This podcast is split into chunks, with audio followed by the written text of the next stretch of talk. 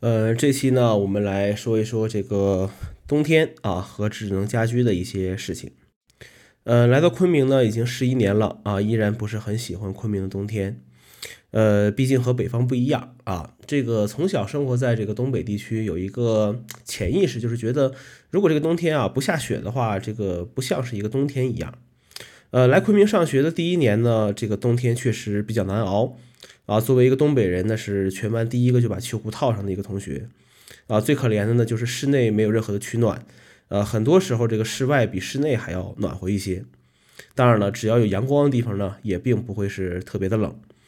呃，冬天呢就需要额外去添置一些所谓的取暖设备了。啊，最简单的，比如说一些烤火的小太阳啊、暖风机啊、啊等等等等一些这个东西。那么回家之后的第一件事情呢，就是把这些设备统统打开，然后把这个门窗关好，然后换上厚厚的睡衣。那么在早上起床啊，或者说有的时候去洗个澡的时候，呢都是需要啊鼓足勇气的一个事情，因为这个确实比较比较冷一些。有的时候休息的时候，甚至就想着那个能不下床就不下床啊。呃，那么随着智能家居的出现呢，其实这类型的一些情况呢，我们可以更好的去进行一些应对。呃，比如说有一些定时的开关，那么这个东西的话，呃，你设定好一个时间，比如说每天早上你八点钟起床，那么你让它六点钟甚至七点钟就自动来开启暖风啊，开启这个暖风，那么你可以把衣物烘暖一些，把整个屋子的温度提高一些，然后你就是在起床，那么也不会变得特别的困难。那么我自己的话，前段时间趁着双十一的时候呢，买了一个这个飞利浦的一个呃智能灯泡。啊，这个东西能跟这个苹果的这个 Siri 啊、Home Home 这个程序啊啊一起配合来进行一个使用。那么很多时候，我可能在客厅也好，或者说是晚上起个夜也好的时候，我就可以直接用手机来操作，把这东西把这个灯打开，那么都是非常方便的一个事情。那么现在智能家居呢，这个问题就出现在，呃，你买的不同品牌啊，买的不同的这些呃这些这些开关也好啊，这个灯也好。呃，需要用到不同的一些程序来进行一个控制。呃，苹果虽然有 HomeKit 这个东西在啊，iOS 十里面也有一个家庭这么一个程序在，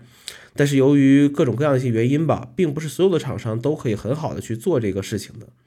啊，本来你用一个这个家庭这个程序就可以控制所有的事情，现在由于很多价格上的一些问题，你你只能去选择使用单独的程序来做。啊，插线板有插线板的程序，开关有开关的程序啊，暖风机有暖风机的程序，灯有灯的程序，啊，这一下来就五六个程序了，那也是很烦躁的。呃，但是有这些东西用呢，那也比之前必须从温暖的这个被窝里面钻出来，来手动的开启这些东西呢，要好的太多。呃，总之呢，这个冬天到了，很多时候呢，这个人就会变得比较爱吃一些，比较懒一些。啊，那么我们就是需要用一些所谓的高科技的一些这个东西，来让我们的生活变得更好一些。